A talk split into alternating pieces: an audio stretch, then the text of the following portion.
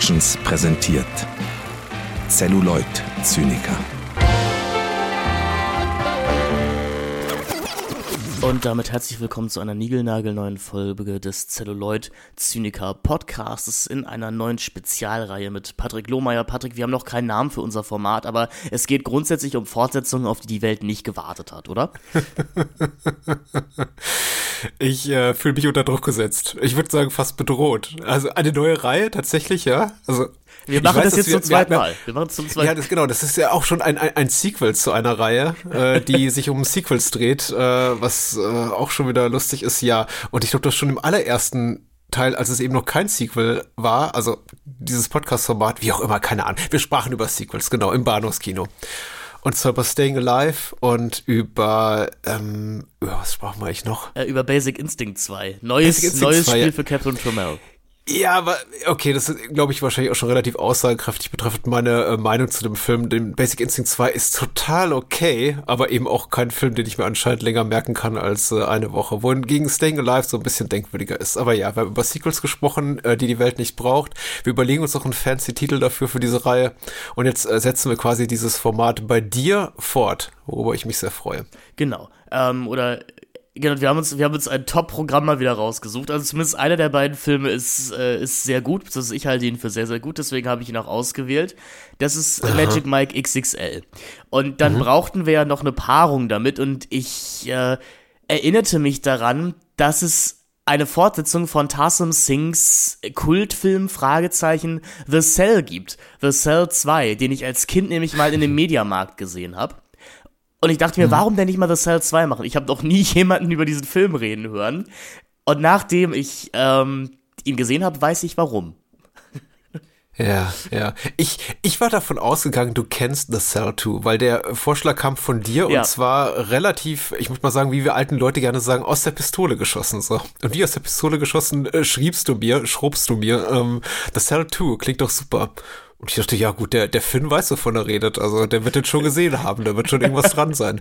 Weil es gibt ja tatsächlich auch verspätete Sequels, die durchaus beredenswert sind. Ne? Und wir, wir haben eben über zwei solche bereits gesprochen. Die sind beide auf ihre Art und Weise doch guckenswert, möchte ich mal sagen. Jetzt äh, nicht, nicht schlecht, will ich damit eigentlich nur sagen. Aber The Cell 2. Das dachte ich nämlich auch. Und ich dachte, warum denn nicht? Also, weil gerade so, eine, so ein Serienkillerstoff könnte ja was hergeben. Ähm, mhm. Und gerade, also gerade auch die Grundidee von The Cell mit diesem, wir steigen in, in, in, ja, in die Imagination von gewissen Leuten ein, da könnte man ja auch was mitmachen. Man merkt dann ja. recht schnell, dass äh, Cell 2 das nicht vorhat. Mhm. Und ich musste ja ehrlich gesagt schon ein bisschen bei der, äh, bei der Beschreibung lachen. Also, also bei der, bei der, bei der Plotangabe. Äh, ja es ist, du, ich, ich kenne erstmal dieses Gefühl, kenne ich ja. Man möchte Sachen eine Chance geben, von dem man denkt, könnte fu funktionieren. Ich bin ja auch so. Ich bin zum Beispiel noch vor, ich glaube, der kam vor zwei, drei Jahren raus in das The Grudge Reboot reingegangen. Mhm. Auch weil ich John Cho ganz gerne mag und er hatte eben vorher mit Sony ähm, Missing gemacht, den ich auch sehr cool fand, tatsächlich. Äh, selbe Studio und ne, jetzt von den Machern von Missing und von, glaube ich, Sam Raimi co-produziert The Grudge. Und ich dachte, ja, der wird wahrscheinlich scheiße sein. Spoiler war er dann auch. Ähm, aber ne, wie, wie schlecht kann so ein Film sein, dachte ich mir. Und der war furchtbar. Und uh, The Cell 2 war auch so ein bisschen diese Erfahrung, möchte ich sagen. Es, es lehrt einen, also The Cell 2 lehrt einen auch mal wieder Demut ähm, vor, vor ja, anderen Filmen, die ja. man, die man als schlecht bezeichnet. Also, man las auf Letterboxd, ich las hier und da so irgendwas, das würde entgleisende Richtung in Richtung The Room oder Tommy Wiseau-eske Qualitäten haben. So weit würde ich jetzt nicht gehen. Es nein, ist einfach nur ein mit drei Euro gedrehter Film, wo niemand, wo niemand so wirklich Lust drauf hatte, habe ich das Gefühl. Aber es gibt ja hier und da doch ein paar hinreißende inszenatorische Entscheidungen und auch revolutionäre Ideen, so Sachen ja. wie den Abspannen zu begreifen die uns dann doch über diesen Film reden lassen können. ja, das hat mich gefreut als alten Jackie Chan-Fan. Also, das ist natürlich also ganz toll, äh, wenn man sowas sieht, diese, diese die ganzen tollen Stunts nochmal. Hm. Ja, ja äh, ich, also, liebe Hörer, falls ihr The Cell 2 nicht kennt, ähm, die sind diesen populären Film, äh, würde, verlese ich kurz eine Inhaltsangabe. Das ist ein bisschen kompliziert, weil man auch wenig mhm. Infos zu dem Film findet. Aber der Film ist bei iTunes äh, zu leihen und da gibt es eine Inhaltsangabe. Stellen Sie ja. sich einen Serienkiller vor, der seine Opfer umbringt, um sie dann wieder zum Leben zu erwecken. Ja. Die schöne Polizeipsychologin Maya Castaneda war sein letztes Opfer und schwor ihrem Peiniger Rache, bevor sie entkommen konnte. Nun ist der Killer wieder aufgetaucht und das FBI benötigt Mayas Hilfe, um das schwer fassbare Monster zu greifen. Maya entdeckt bald, dass sie, um den Täter zu finden, in seinen Kopf eindringen muss. Die Gefahr dabei, wenn Maya im Gehirn des Killers stirbt, stirbt sie auch im wahren Leben. Wie The Cell zuvor ist auch The Cell 2 ein atemberaubender Mix aus Fantasy und Realität, Science Fiction und Thriller, der in eine Welt von Furcht und Macht eintaucht, wie es keine vergleichbare gibt. Die Gedanken eines Psychopathen. In der Besetzung stehen sich unter anderem Chris Bruno, The Dead Zone, Frank Whaley äh, for World Trade Center und Bart Johnson, High School ja. Musical gegenüber. Ja. Den Bart Johnson habe ich ja. auch erkannt. Der spielt nämlich den Vater von Zac Efron in den High School Musical Filmen. Ja, Frank Whaley ist auch nicht komplett unbekannt. Ich glaube, so Menschen meiner Generation natürlich vor allem als der Mensch bekannt, der eben von äh, Samuel L. Jackson da prominent und ähm, Burger, Burger probierend erschossen wird zu Beginn von Pulp Fiction. Ähm, Ach, der, der ist aber das. Auch, eben auch im, ja, ja, der ist das tatsächlich. Der guckt ja auch ganz ähm, äh, mit, mit schreckverzerrtem Gesicht in die Kamera, bevor es dann, bevor er dann ein blutiges Ende nimmt. Ja, aber er ist auch wirklich jemand, der immer wieder aufschlägt, so in mehr oder weniger großen Nebenrollen und äh, ich, ich, ich sehe ihn auch eigentlich ganz gerne. So, wenn man das, die, ich, ich dresch mal, ich drisch mal diese Phrase so. Ich sehe ihn ganz gerne. er wirkte fast zu prominent für diese Art mhm. von Produktion, weil er eben auch wirklich in groß, großbudgetierten Hollywood-Produktionen normalerweise mitwirkt und hier, ja, wirkt er ein bisschen lost, aber er macht das Beste draus, ja. Ja, äh, Tessie Santiago spielt die Hauptrolle der Maya Castaneda, die uh. gehört jetzt, glaube ich, eher in die Richtung, hat noch nie von gehört. Ich glaube, es ist tatsächlich auch eher eine, eine Fernsehdarstellerin größtenteils. Also ich sehe hier viel. Ehefrau von Carlos Bernard habe ich gelesen, der ähm, äh, Jack Bauers äh, Partner spielt in 24. Mm. Tony Almeida, genau. Jetzt fällt mir wieder ein der Name. Carlos Bernard spielt Tony Almeida in 24 und also 24-Fans wie ich, die, die, die kennen natürlich ihn, ihn und äh, mit, mit dem ist sie verheiratet. Das ist aber auch so die einzige Brücke, die ich herstellen kann für ja, mich. ich sehe, sie hat in, in neun Episoden der Serie Scandal mitgespielt. Okay, ja. Und in einer hm, Folge, bestimmt. in einer Folge Curb Your Enthusiasm. Aber Finn, verrate mal, was ist denn so ihr, was ist das wahrscheinlich das Casting-Kriterium Nummer eins gewesen, warum sie hier mitspielt? Ich glaube, sie sieht einer gewissen Popsängerin und Schauspielerin, die hm. eventuell im ersten The Cell die Hauptrolle gespielt hat, Jennifer Lopez, ein bisschen ähnlich. Ja, komisch, ne? Ja. Also, ja, das ist. Also, also, ich meine, reden wir hier nicht um den heißen Braun, das ist, das ist wirklich ein In-Name-Only-Sequel, wo man wahrscheinlich in den letzten Metern der Postproduktion gesagt hat, ach, äh, machen wir doch das Cell 2 draus, weswegen der Film ja. auch mit einem relativ losgelösten Off-Kommentar beginnt, in dem uns erklärt wird, ja, ähm, es gibt Menschen, die sind übernatürlich begabt und Jennifer Lopez war eine davon. Jetzt gibt mhm. es eine weitere.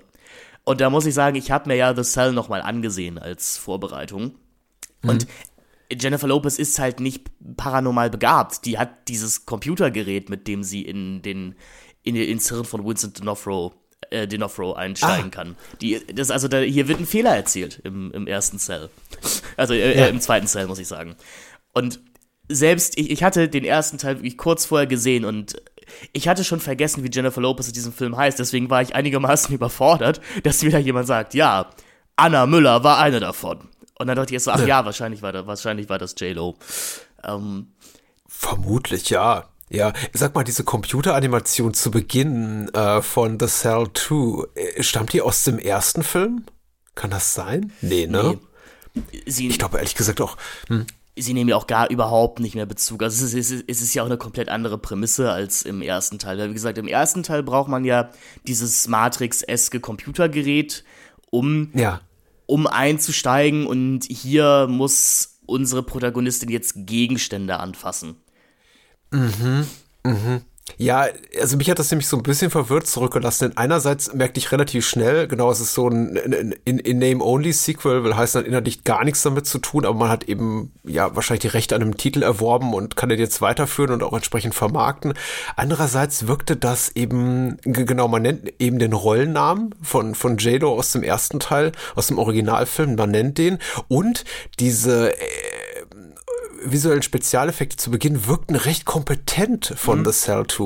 Und ich dachte, cool, sieht gar nicht so schlecht aus. Und dann wird eben die Titelkarte eingeblendet. Genau. Und die sieht dann wieder so aus wie, ja, nicht so gut, möchte ich mal sagen. Ne? Hätte ich auch machen können. Dann sieht man, dass das Ganze wohl auf einer besseren Consumer-Kamera gedreht ist. Ja. Was, also, was dem Film natürlich auch gerade dann nicht gut tut, wenn man das 2000er, den 2000er ersten Teil direkt vorher gesehen hat, dann sind das wirklich Unterschiede wie Tag und Nacht. Dann mhm. verliert einen der Film aber wieder, denn dann hat man sich gerade eingestellt auf dieses, okay, es ist diese Art von Film und dann fliegt plötzlich ein Helikopter durch die Gegend. Und man denkt sich, ja. ach, dafür hattet ihr Geld. Ihr hattet Geld, um zweimal prominent einen Helikopter auftauchen zu lassen und sogar einen ja. Stunt an dem Helikopter zu vollführen. Ich, ich war auch positiv überrascht, muss ich sagen. Also es war so ein ständiger Bruch mit meinen Erwartungen, weil ich dachte, The Cell 2 klingt Mist. Cover habe ich gesehen, sieht scheiße mhm. aus, wird bestimmt echt minderwertig sein. Dann kommt diese wirklich ganz netten visuellen Tricks äh, zu, zu Beginn und auch stimmungsvolle, vergleichsweise stimmungsvolle Musik. Klingt so ein bisschen wie der Matrix-Score, aber eben in billig, äh, trotzdem total okay. Ähm, und ich dachte, ja, cool, okay. dann kommt diese Titelkarte. Ach, sieht aber echt scheiße aus. Dann wiederum Helikopter. Und ich dachte, ja, Helikopter kosten Geld. Also das ist irgendwie, ja, ne, und auch nicht gerade, die, die, die, die zeigen auch sehr viele Helikopteraufnahmen und nicht nur das, sie zeigen Helikopteraufnahmen von mehreren Polizeiwagen, die in Richtung eines Tatorts genau. rasen. Also offenbar war ja da doch ein bisschen Budget vorhanden und das widersprach so meiner Wahrnehmung, die ich so, so im Vorfeld die sich vor allem daraus speiste, dass ich von mehreren Leuten gelesen und gehört hatte, ja, das ist ja echt ein billig produzierter Drecksfilm. Und ich dachte, na, vielleicht hm, na, man, doch gar, man wusste, gar nicht so. Man wusste anscheinend, wo man das Geld reinsteckt. Ja, ja, ja. Na, man hat auf jeden Fall, glaube ich, einen äh, Mengenrabatt bekommen, weil man, ich, ich möchte nicht sagen, es ist derselbe Helikopter, den wir zum Ende des Films noch einmal sehen, aber er wird zumindest so äh, wie aus derselben Garage. Ja, ich denke auch. Ja. ähm, weil ich muss ja sagen, ich finde die Idee eines, also nicht eines Killers, der dich umbringt, um dich wiederzubeleben, also das, mhm. das, das klingt jetzt auch äh, lustiger, als es, also das klingt lustiger in dieser Inhaltsbeschreibung, als es im Film eigentlich ist. Wir haben hier einfach einen medizinisch sehr begabten, äh, ja, Menschen, der seine Opfer eben klinisch tot macht, um sie dann wiederzubeleben. Das ist so grundsätzlich das Ding dahinter. Aber die Idee, dass der sich tatsächlich auch in die Hirne seiner Opfer einnisten kann und alle schönen Erinnerungen, die man hat, vernichten kann. Die hm. find, das fand ich gar nicht schlecht. Und ich hätte mir gedacht, wenn das der Punkt des Films gewesen wäre und das nicht erst in den letzten zehn Minuten äh, aus dem Hut gezaubert werden würde, ja. warum denn nicht? Also das, das, das fand ich auch als äh, authentisch unangenehm. Ähm. Ich, ich habe mich des Öfteren beim, beim Zugucken bei dem Gedanken ertappt, der Film könnte, glaube ich, als in Buchform besser funktionieren. Wie mhm. so ein mhm. typischer Sebastian Fitzek-Roman, der auch gerne wesentliche Details einfach auslässt, damit man die Glaubwürdigkeit des Ganzen nicht hinterfragt. Das Ganze dann aber zu sehen, macht so unglaublich Hanebüchen. Ja. Das, was du ja beschreibst, ist im Grunde gar nicht mal so ein dummes äh, Serienkiller-Konzept, so von wegen quasi, ich führe künstlich, also mit, mit äh, außen, durch, durch äußere Mittel einen Herzstillstand herbei und wiederbelebe dann meine Opfer, nur um sie immer und immer wieder zu töten.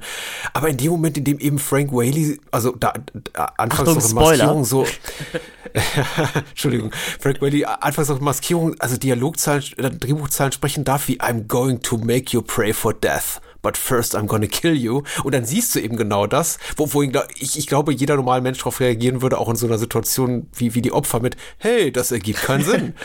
ähm, äh, dass du dem dann eben beiwohnen musst, immer und immer wieder, wie das gezeigt wird, das macht es eben so furchtbar nervtötend und auch unglaubwürdig, ganz ehrlich. Weil es eben, also, ich glaube, da wäre einfach weniger mehr gewesen tatsächlich. Mhm. Also will heißen, so ein typisches sieben Szenario, in dem eben, ja, nicht Brad Pitt und Morgan Freeman, sondern eben hier Tessie Santiago und, und, und, und Skylar, der Cop oder wie der heißt. Nee, der heißt anders. Also Skylar ist der böse Cop oder der nicht so gute Cop oder gibt es noch einen anderen Cop, dessen Namen ich vergessen nee, habe. Frank, Frank Whaley ist Duncan und, und Bart Johnson ist Skylar. So. Bart, äh, Bart Johnson, genau, ist der Cop, der, der, der mit der Knarre reinkommt und sagt, hey, den, den, den, von dem sie glauben, er könnte der Killer sein, ist er aber auch genau. nicht. Ne? Also es, es ist verwirrend. Was ich eigentlich nur sagen wollte, völlig egal, wer auf Seiten des Gesetzes, die Leute müssten eigentlich after the fact an den Tatort kommen und dann sagen, okay, das und das ist hier passiert und offensichtlich sagt dann der Pathologe oder der Gerichtsmediziner, wer auch immer da gerade vor Ort ist, ja, sie sieht, ihr, ihr Leichnam sieht so aus, es wirkt, als, es wirkt so, als wäre sie zehnmal irgendwie wiederbelebt worden. Und dann, uh, und dann Kopfkino ab dem Zeitpunkt. Genau. Wäre total cool gewesen. Aber das immer und immer wieder zu zeigen, ist das so, ach, es ist anfangs lächerlich und für mich dann irgendwann auch schnell langweilig. Ja, weil man muss auch sagen, der Film spielt halt in genau zwei Locations. Wir haben halt einen dunklen Keller, in der hm. der Killer eben rumhängt und wir merken, die Saw-Reihe ist noch sehr stark in der im popkulturellen Geist verhandelt.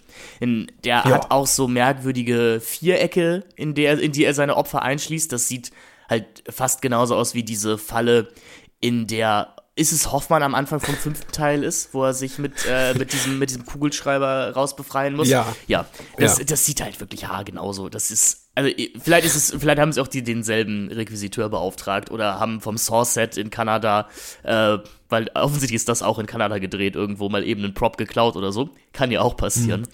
Ähm, ja, Hostel ist auch noch am Start, also dunkle Keller, Männer mit Kapuzen, die foltern. Das ist das, was so 2009 bewegt hat.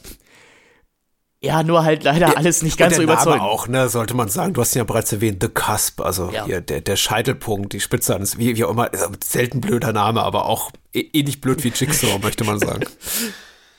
Man muss ja sagen, Frank Whaley bemüht sich ja und mhm ich glaube, ich, ich, ich sehe auch, was er machen möchte. Ich glaube, er möchte so ein bisschen so eine Art Joker-Killer auch sein. Also ich glaube, er möchte auch so ein bisschen lustig sein. Also so, so mhm. psychopathisch lustig oder so ein bisschen Pennywise-mäßig. Äh, weil auch zumindest in der Romanvorlage von Stephen King ertappt man sich ja manchmal darüber, dass man über die Gags von Pennywise tatsächlich auch lachen muss, weil es eben, weil's eben alles so blöd ist. Und ich habe das ja. Gefühl, das ist auch die Anlage, die Frank Whaley hier gewählt hat. Er hat dann einfach nur mit einem nicht so guten Drehbuch zu kämpfen. Ähm, ja, ja. Uns, ja. uns werden halt leider auch also sagen wir so, wir sehen, dieser Killer hat eben in den Erinnerungen oder im Hirn von, wenn Tessie Santiago da eintaucht, hat halt eine Kapuze auf. Das heißt, wir wissen alles klar. Der Killer wird jemand aus dem vierköpfigen Schauspielerpersonal sein, den wir hier mhm. schon kennen. Ähm, und dann setzt er diese Kapuze halt irgendwann ab und das ist dann auch relativ unzeremoniell. Dann wissen wir halt, wer es ist. Ähm, mhm. Spannung soll hier nicht wirklich aufkommen. Aber das ist ja auch schön, das heißt, man kann halt den Film auch um 23 Uhr nachts schauen und wird nicht so wahnsinnig verstört werden. Also Albträume muss man hiernach nicht haben. Das hat ja auch es durchaus eben, was. Ja. Nee, finde find auch, das ist ein Pluspunkt. Also gruselig ist das hier nicht. Es ist, ich, ich glaube ehrlich gesagt auch für einen, hm, für Menschen, die nie in ihrem Leben zuvor einen Thriller gesehen mhm. haben, so ein Serienkiller-Thriller, ist das auch durchaus gut gutierbar, weil der wirklich ab jedes nur denkbare Klischee verbrät, was man auch schon in tausend anderen Filmen gesehen hat. Und wenn man die alle nicht kennt oder so irgendwie hab, äh, relativ vertraut ist mit, mit diesen wie wir und ich glaube auch ganz viele andere Menschen da draußen auf der Welt, dann kann man auch Spaß daran haben, so mit, oh, guck mal hier, der, der, der Böse ist eigentlich auch ein, ich glaube, der ist kein Cop, aber der ist, ist der Nachtwächter, irgendwie Sicherheitsbeamter oder sowas. Oder es gehört ja auch zum er Sheriff gehört, Department. Er gehört dort. zum Sheriff Department. Ah, ja, okay. Ja, und diese ganze, diese ganze Foltersache und der Spitzname und eben auch das, überhaupt die Tatsache, dass Maya, also die Figur, die Tessie Santiago hier spielt, da reingezogen wird, nur um dann in der nächsten Szene wieder weggeschoben zu werden mit, ja, ja, aber wir müssen sie vom Fall abziehen, weil sie sind viel zu, viel zu, viel zu nah dran emotional. Sie hatten ja bereits schon vorher mit dem Täter zu tun. Und, und, also, das sind aber, oh, Klischee und Klischee und Klischee, was hier verbraten wird. Und wenn man das alles nicht kennt, möchte ich mal sagen, wenn das der allererste Thriller dieser Bauart wäre, den ich gucken würde, würde ich sagen, ja, wieso nicht? Das ist ja irgendwie mhm. durchaus okay. Den, den Gedanken hatte ich nämlich auch, denn ich sah mit neun oder zehn Jahren in so einer RTL 2 Nachtausstrahlung einen Film namens Highway Psychos mit Rada Aha. Mitchell, glaube ich, den mhm. ich wahnsinnig spannend fand. Das ist auch irgendwie so ein Kammerspiel an einem, an einem Diner irgendwo an, an, an einem Highway also ja, Highway Psychos heißt der Film ja auch, hahaha, und sah den auch irgendwie vor ein paar Jahren wieder und merkte, der ist gar nicht mal so gut, wie ich den mit neun Jahren fand. Aber ich dachte auch, ja, wenn man The Cell 2 irgendwie auf so einem verbotenen Videoabend guckt, weil, was weiß ich, die, die Eltern, die Eltern haben, die Eltern haben die Blu-ray, haben die Blu-ray hm. gekauft hm. und man, man schnappt die sich jetzt heimlich, vielleicht funktioniert das. Hm. Das, das wäre jetzt wirklich lustig, wenn jetzt Leute vielleicht kommentieren und sagen, was, das Cell 2, das ist doch ein, ein Meisterwerk, äh, gesehen vor 14 Jahren, Top-Film. Ähm, wenn dem so ist, meldet euch bitte. Ich glaube aber nicht. Ja, es ist ja, man nimmt sich auch selber so ein bisschen die, die, den Wind aus den Segeln oder die Luft aus den Reifen oder was auch immer, irgendwoher Wind, Luft, wie mhm. auch immer, äh, indem man eben relativ schon zu Beginn anteasert, dass The Cusp eben ein Cop sein könnte, weil er eben sehr vertraut ist mit dem Modus operandi der Polizei und mit der, also mit der Arbeitsweise und irgendwie offenbar auch genau irgendwie die, die Spurenlage kennt, um eben auch dieser gezielt aus dem Weg zu gehen, also seiner eigenen Verfolgung. Und ähm, der Film macht eben nichts draus, indem er uns wirklich überrascht mit, oh, der, der, der Killer ist gar kein Kopf, sondern er ist, was weiß ich, irgendwie der, der, der Bauarbeiter in der Nähe des Police Departments, der dort irgendwie in den, in den Goodies immer rumfresst seit Monaten und dabei irgendwie die Polizei belauscht. Nee, es ist dann eben auch mhm. ein Kopf. Das ist so ein bisschen, also, dass das aber auch so benannt wird zu Beginn des Films und dann nach 50, äh, 45, 50 Minuten so der, Reveal, die Offenbarung kommt, so, oh ja, es ist genauso, wie wir es vermutet haben, bloß ist es eben nicht Skylar, äh, der andere Kopf, sondern es ist eben Frank ja, Whaley. Der, der, der Cop, der nicht vorkam bisher. Der Cop, der bisher nicht vorkam, ist auch so einfach so ein, ein es unterwältigen, möchte ich mal diplomatisch sagen.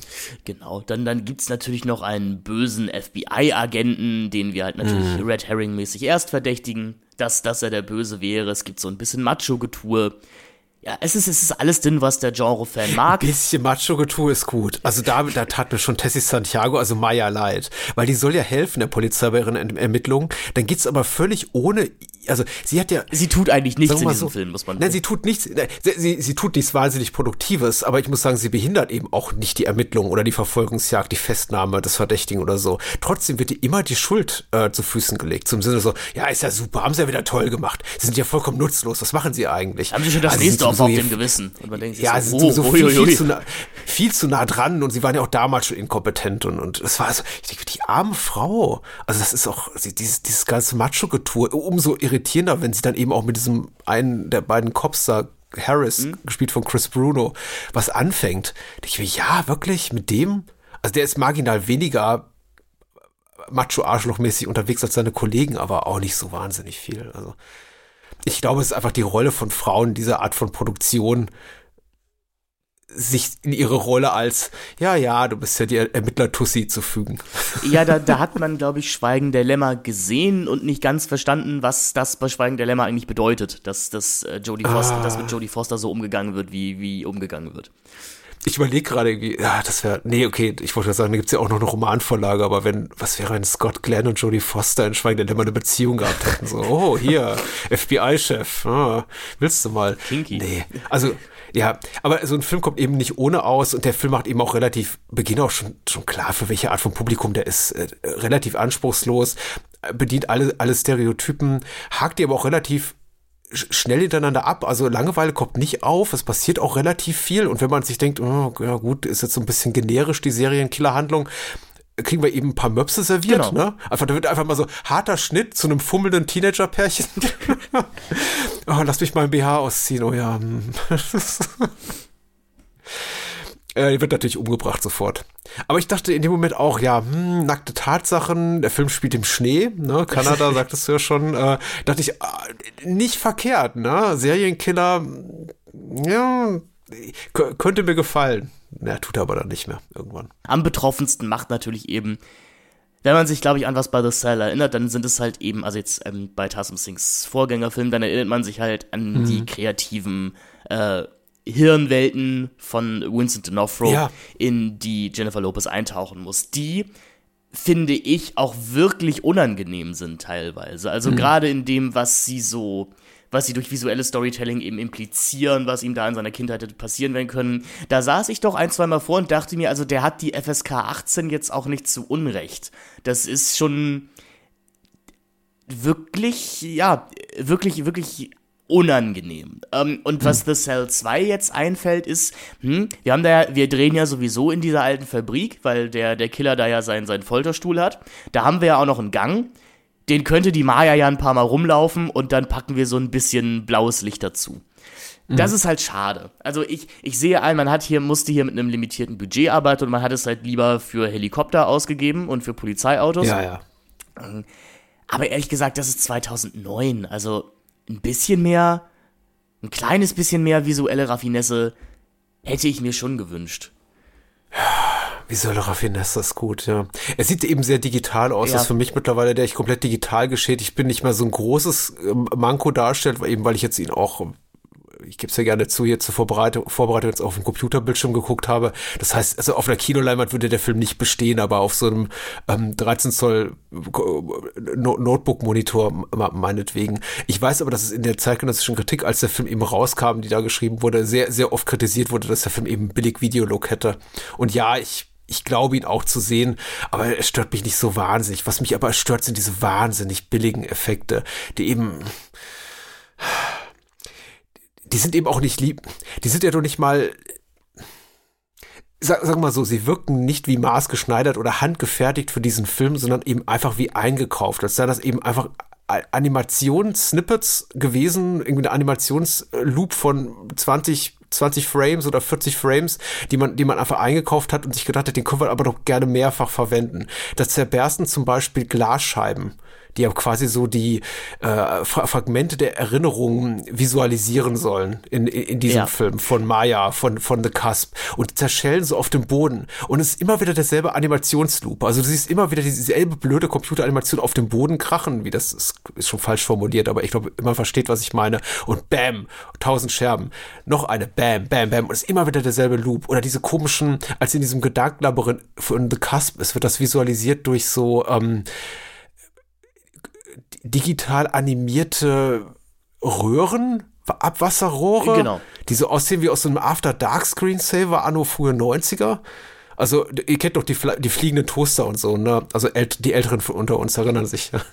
Äh, das war so eine, das war so, das war so eine um, ähm, Screensaver, Bildschirmschoner-Software. Und da konnte man eben auch, tatsächlich eine von diesen, von diesen Bildschirmschonern war eben auch so Röhren, die dann über den gesamten Bildschirm wanderten und die dann eben den immer ausfüllten, ähm, damit sich hab das, das Bild nicht in die Röhre einbrennen konnte. Und so sieht das Ganze eben aus. Also, das ist schrecklich. Ja, es ist schade. Aber das passiert halt, wenn du mit Adobe After Effects äh, deinen Film schneidest. Es ist, du hast, du hast, natürlich, du bist ja, du bist 20 Jahre jünger als ich, du hast keine Erinnerung an die tollen, ich muss dir mal, muss dir mal einen Link schicken. Also ich, ich kenne diese Bildschirmschoner tatsächlich. Also ja. ähm, ich, ich habe ich hab dunkle Erinnerungen daran. Dass, dass die konnte man haben. damals kaufen, die waren auch nicht preiswert. Also man konnte tatsächlich ein Softwarepaket, man konnte die Diskette mit After Dark Bildschirmschonern kaufen, wenn man sie nicht über die, die, die Schulhofmafia mhm. einfach kostenlos bekommen hat. Für, ich glaube, 50 oder 60 Mark in den 90ern. Die waren auch richtig teuer und das einfach nur für einen Bildschirmschoner. Aber gut. Aber perfekt, dann äh, hast du erzählt vom Krieg, ich höre dann, dann hast du gleichzeitig zu deinem After Dark Bildschirmschoner noch noch den gerippten The Cell bekommen und dann hattest du doch einen perfekten, hättest du einen perfekten. Nein, Nachmittag. das war ja später. The Cell war glaube ich 2000, ne? Okay, du redest eher so von, von 95, 96 gerade, okay. Naja, auf jeden Fall, ja, ja. Ich rede von der, von der Windows 95 oder Windows 3.1 Ära. Das war frühe 90er, Mitte 90er, ja.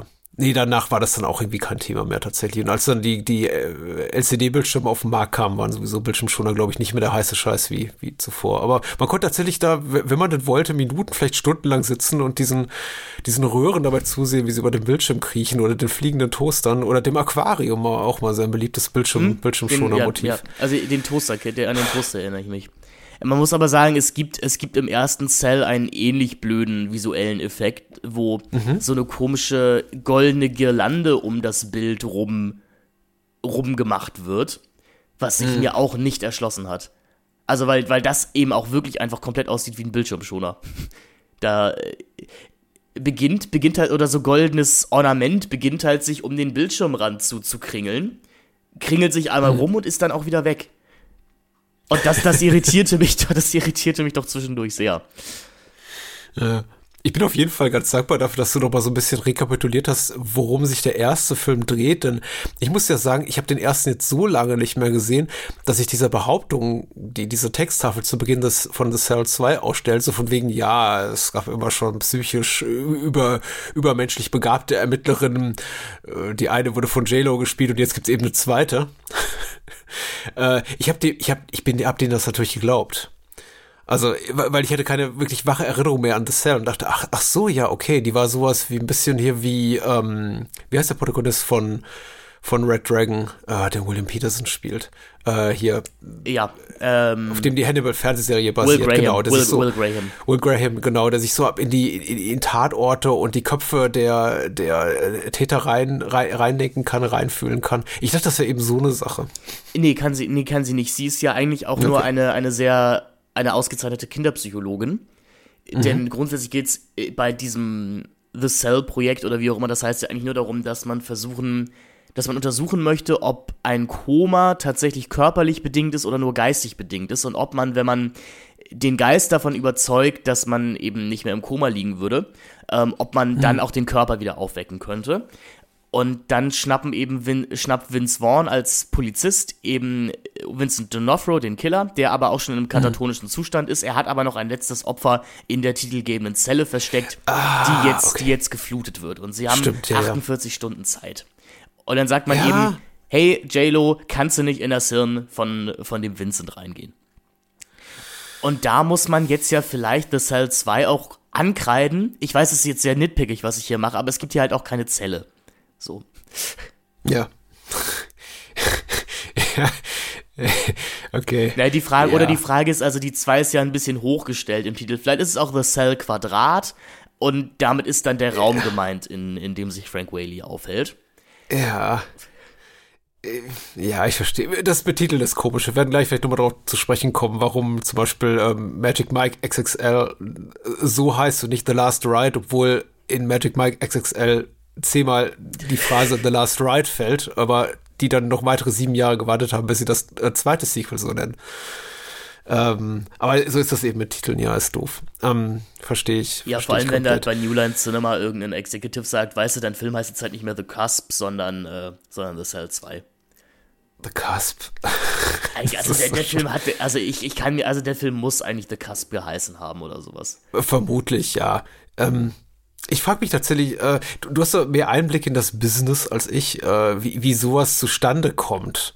Weil man, man hört ja Vergleichbares zum Beispiel von den meisten, wenn nicht sogar allen Hellraiser-Sequels beginnen mit Teil 4, ne? dass die tatsächlich als völlig autark geschriebene Drehbücher begannen, Serienkiller, Horrorfilme und äh, dann irgendjemand gesagt hat, eben, ich glaube auch bei, ich weiß nicht, wo die Rechte liegen, ich glaube nicht mal bei New Line oder New Vision, ähm, gesagt hat, hier, das macht doch einen wunderbaren Hellraiser 11. Mhm. Ähm, dann kann man, wenn man es ein bisschen umschreiben und Pinhead da irgendwie noch reinbekommen.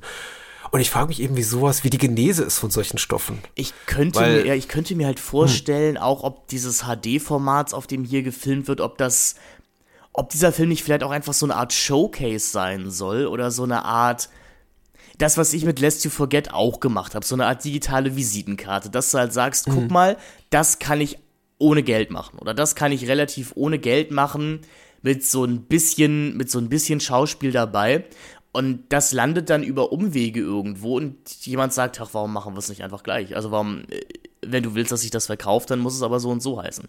Ich habe das mhm. Gefühl, dass 24 hier sehr, sehr wichtig ist. Denn wir hatten im Vorgespräch schon drüber gesprochen, Tim Iacofano hat für 24 gedreht, hat auch, war mhm. bis viele Folgen als Produzent geclaimed. Tessie Santiago, sagst du, ist verheiratet mit jemandem aus 24. Ich mit hab, Carlos Bernhardt, ja, mit, mit Tony Almeida. Das ist, äh, 24-Fans werden jetzt irgendwie aufschreien vor Freude. ja, Tony. Ich habe nur die erste Staffel gesehen und an die habe ich nicht mehr so große Erinnerungen. Okay. Ähm, ich habe, das muss hier irgendwas mit 24 zu tun haben. Vielleicht ist es, vielleicht ist es auch mal das, der Pilot für eine Serie gewesen. Ja, wer weiß. Und ne? dann, dann hat, genau, dann hat man gemerkt, weil so lang ist der Film ja auch nicht. Der Film ist 80 Minuten lang, wenn wir mal gnädig sind. Ähm, hm. denn, denn 12 Minuten vor dem Film gehören zum Abspann. Äh, hm. Und ja. vielleicht hat man wirklich, man hatte so ein, Drehbuch für einen Serienpiloten, hat dann gesagt, ach Mensch, Serienkiller laufen im TV gerade nicht mehr so gut, aber es wäre jetzt auch blöd, wir haben, wir haben schon mit der Pre-Production angefangen. Verlorenes Geld ist auch blöd, lass uns The Cell 2 daraus machen. Erinnert sich eh kein Mensch mhm. mehr dran an den ersten Teil, der vor zehn Jahren im Kino war. Beziehungsweise die, ja. die Leute werden sich so grob dran erinnern, das war irgendwas mit einem Killer und mit Mindgames und sowas. Und irgendwas mit einer Frau, die gerettet werden musste. Machen wir einfach nochmal. Ja. Es, es ist eben, er ist ein bisschen spät dran, er ist einfach lang im Zahn, er ist billig produziert. Ich glaube, wäre er unter anderen Umständen zu einer anderen Zeit rausgekommen, wäre man wesentlich gnädiger gewesen. Wäre Ende der 90er noch so im ähm, Seven-Fahrwasser erschienen, mit dem er, mit dem er sich ja auch hier auf die, ich würde sagen, die Ästhetik teilt oder die Ästhetik kopiert, der klaut sie einfach, also bestimmte Stilmittel einfach von einem David Fincher-Film. Aber das haben ja auch andere vorher schon gemacht, Copy Kill und wie sie alle heißen. Copycat heißt im mhm. Original, Entschuldigung. Ähm, also will gerade, will damit eigentlich nur sagen, in der 90er kam einfach eine Schwemme dieser, diese Arten von Stoffen raus und, und es war, ich weiß nicht, man hat die eben auch einfach so, mitgenommen. Das war das weiße, das weiße Videothekenrauschen, das sprichwörtlich. Man ist in die Videothek reingegangen, hat gesagt, ich möchte irgendwie sowas gucken wie Seven und mal gucken, oh, was ist denn hier The Cell 2? Okay, jetzt hat The Cell 2 natürlich folgendes Problem, dass das Original, dass der erste Teil erst 2000 rauskam und deswegen auch The Cell 2 natürlich auch noch nicht in den 90ern erscheinen konnte. Aber sagen wir mal, dieser Stoff ohne diesen Titel äh, in den 90ern als Direct-to-Video-Veröffentlichung und vielleicht dann nicht von so hochkalibrigen äh, Studios produziert wie Warner beziehungsweise New Line, die ja auch, also New Line war ja das war Jahre nach Herr der Ringe und also als sie schon richtig irgendwie im milliardenschweren Geschäft waren nach der Warner-Übernahme.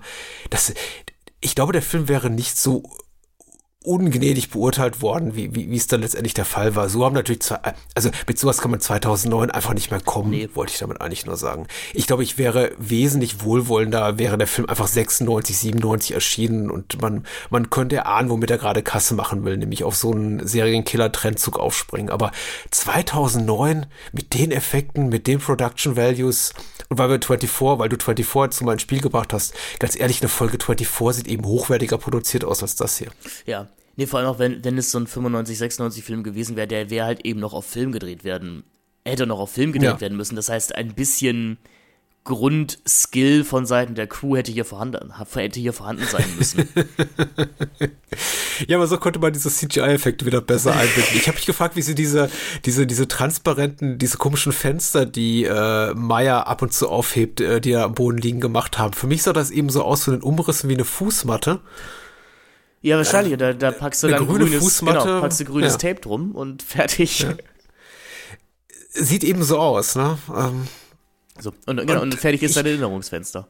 Es, es gibt auch durchaus, ich nenne das auch manchmal so als positiver Aspekt von Filmen, wenn ich sehen kann, wie sie gemacht wurden. Aber in diesem Fall, da der Film eben nicht gut ist, finde ich es eben bedauerlich, dass ich immer sehe, wie es gemacht wurde. Man kann die Tricks eben dann auch erkennen als solche. Und sie geben sich Mühe, auch mit dieser Autoverfolgungsjagd, aber sie, sie entzaubern das ja auch ein bisschen selber im Abspann. Man sieht das eben, dass es offenbar einfach eine, eine, eine leerer Rastplatz oder einfach ein Vorort oder ein Supermarktparkplatz, wo gerade am Wochenende nichts los war. Und da haben sie eben äh, zwei Autos durch die immer wieder drei gleichen Gassen gejagt. Und also, da erwarte ich heute einfach ein bisschen mehr ich bin, ich bin begeistert, wie viel wir gerade doch zu dem Film zu sagen haben. Äh, denn wir, wir haben immerhin gleich schon fast die Hälfte seiner Laufzeit geknackt. Ähm, ja, nein, wir müssen, wir müssen, wir müssen über, also den Abspann muss man kurz noch einmal dahingehend erwähnen, dass man, wir sehen eben Making-of-Aufnahmen, allerdings sind das auch sehr, sehr unspektakuläre Making-of-Aufnahmen. Also wir mhm. sehen halt den Regisseur, wie er dann irgendwas sagt wie cool und dann fährt halt ein Auto über eine Rampe oder sowas. Aber damit geht der Abspann ja nicht los. Es geht los mit so erratischen, also wir, wir haben natürlich die Credits und dann haben wir erratische Aufnahmen von Bergen. Und das hat mich wirklich verwundert, weil ich mir dachte, ich was passiert das. denn jetzt? Also gibt's, gibt's eine Post-Credits? Nein, wir haben einfach, wir müssten uns irgendwie sechs Minuten lang wirklich Name, Berg, Name, Berg. Dann habe ich irgendwann angefangen vorzuspielen und zu gucken, kommt da noch irgendwas? Ich bin ja neugieriger Mensch, ich bin auch ein bisschen ungeduldiger Mensch es skippte dann mitten eine dieser Making-of-Aufnahmen rein, die, wie gesagt, aber auch nur 10 Sekunden lang sind. Aber ich dachte mir, okay, hm. das ist, das ist schon, das ist schon fast genialistisch, was hier gemacht wird. Es ist einfach, da, da ich habe mich eben gefragt, ob das einfach Stock-Footage war, was sie ja, eingekauft ja, ja, hatten, von dem sie gesagt haben, das war so teuer, da haben wir jetzt äh, schlag mich tot, Adobe, Shutterstock, wie auch immer, so viel für die Lizenz bezahlt. Äh, Alamy, äh, wir, wir müssen, äh, Pond 5, ich nenne es mal alle Firmen, die mir gerade einfällen, damit, äh, fallen, damit irgendwie keiner sagt, ich habe irgendwas vergessen oder mache ich Schleichwerbung. Egal, nein. Aber wir haben jetzt für irgendwie 5000 Dollar teuer Stock-Footage eingekauft, wir müssen das jetzt auch verwenden, beziehungsweise wir hatten jetzt auch tolle Helikopteraufnahmen und weil wir das, äh, den, den, den Hubschrauber den ganzen Tag gechartert haben, das müssen wir jetzt auch alles verwenden, was wir da gefilmt haben. Also so sah das eben aus. Und ich musste auch ein bisschen, also wäre ich nicht zu dem Zeitpunkt schon fast zu Tode gelangweilt gewesen, ich hätte auch lachen müssen, glaube ich. Aber so, Ja, aber ich bin auch dran geblieben, mhm. weil ich eben auf die, äh, auf das Display, äh, oder beziehungsweise auf die Zeitleiste guckte am, am unteren Rand des, des Screens und dachte, hm, 92, 93 Minuten dauert der Film. Wir sind bei Minute 81 und der, der Abspann läuft. Da musste jetzt noch was kommen. Und ja, wir wurden ja nicht enttäuscht, ne? Es erinnert mich ein bisschen, also diese Art erinnert mich ein bisschen so früher bei den Jugendkurzfilmwettbewerben. Da wurde sowas auch gerne gemacht. Also das, das mhm. Making-of noch mit in den Abspann zu schneiden.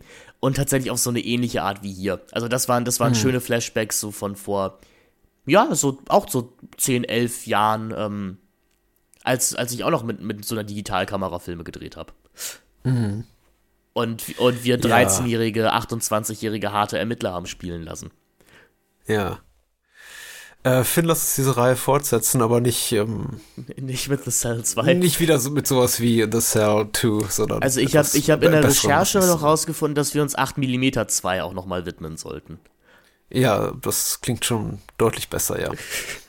Denn The Cell 2 hat, hat wohl im Gegensatz zu 8mm 2 den Vorteil, dass er noch ein bisschen was mit dem ersten Teil zu tun hat.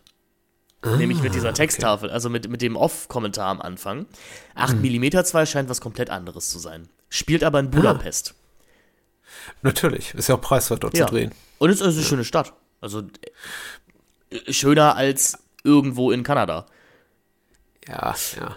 Ich habe irgendwie bei, bei mir wabert so ein bisschen Anaconda 2 im, im, irgendwie hinten in meinem Hirn rum. Aber ich weiß nicht, ob der so toll ist. Ich habe ihn als ganz positiv in Erinnerung, aber mal gucken.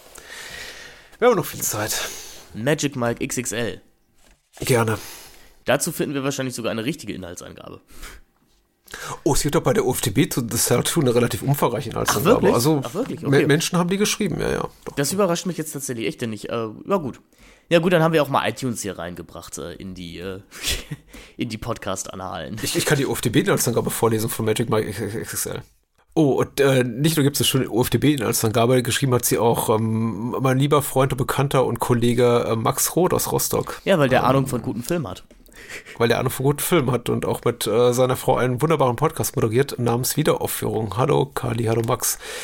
Ähm, Max schreibt, drei Jahre nachdem Magic Mike Channing Tatum dem Stripper-Dasein den Rücken gekehrt und seinen Traum vom Möbelunternehmen in die Tat umgesetzt hat, bekommt er einen Anruf vom Ex-Kollegen Tar Tarzan, Tarzan sage ich jetzt mal, äh, bisschen wie Tarzan Singh, äh, der Regisseur von hat Tarsem Singh einen Bruder namens Tarzan? Wär ein, was wäre das für ein Film geworden, wenn Channing Tatum einen Anruf von Tarsem Singh bekommen hätte?